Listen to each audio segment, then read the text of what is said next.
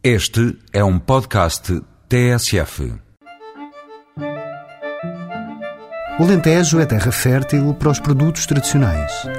E muitos dos pergaminhos da história destes produtos se devem à mestria de ordens eclesiásticas, como a dos frades cartuchos.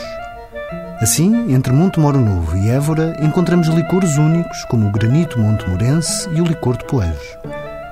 O granito montemorense é um licor de sabor anisado comercializado pela primeira vez por Joaquim Rodrigues Amaro em 1898. Também referenciado como licor de granito, tem na sua composição várias ervas aromáticas como funcho, erva doce e o anis estrelado.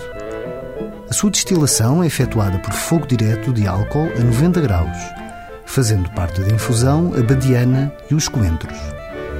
O licor de poejo é obtido do mesmo modo através de uma infusão de poejo seco, se bem que, depois de extrair o espírito do poejo, seja novamente destilado com outras ervas aromáticas.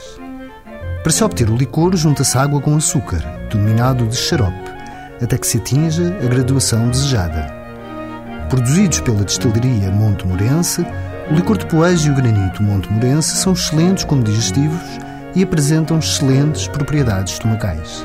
Até para a semana, com mais produtos e sabores tradicionais.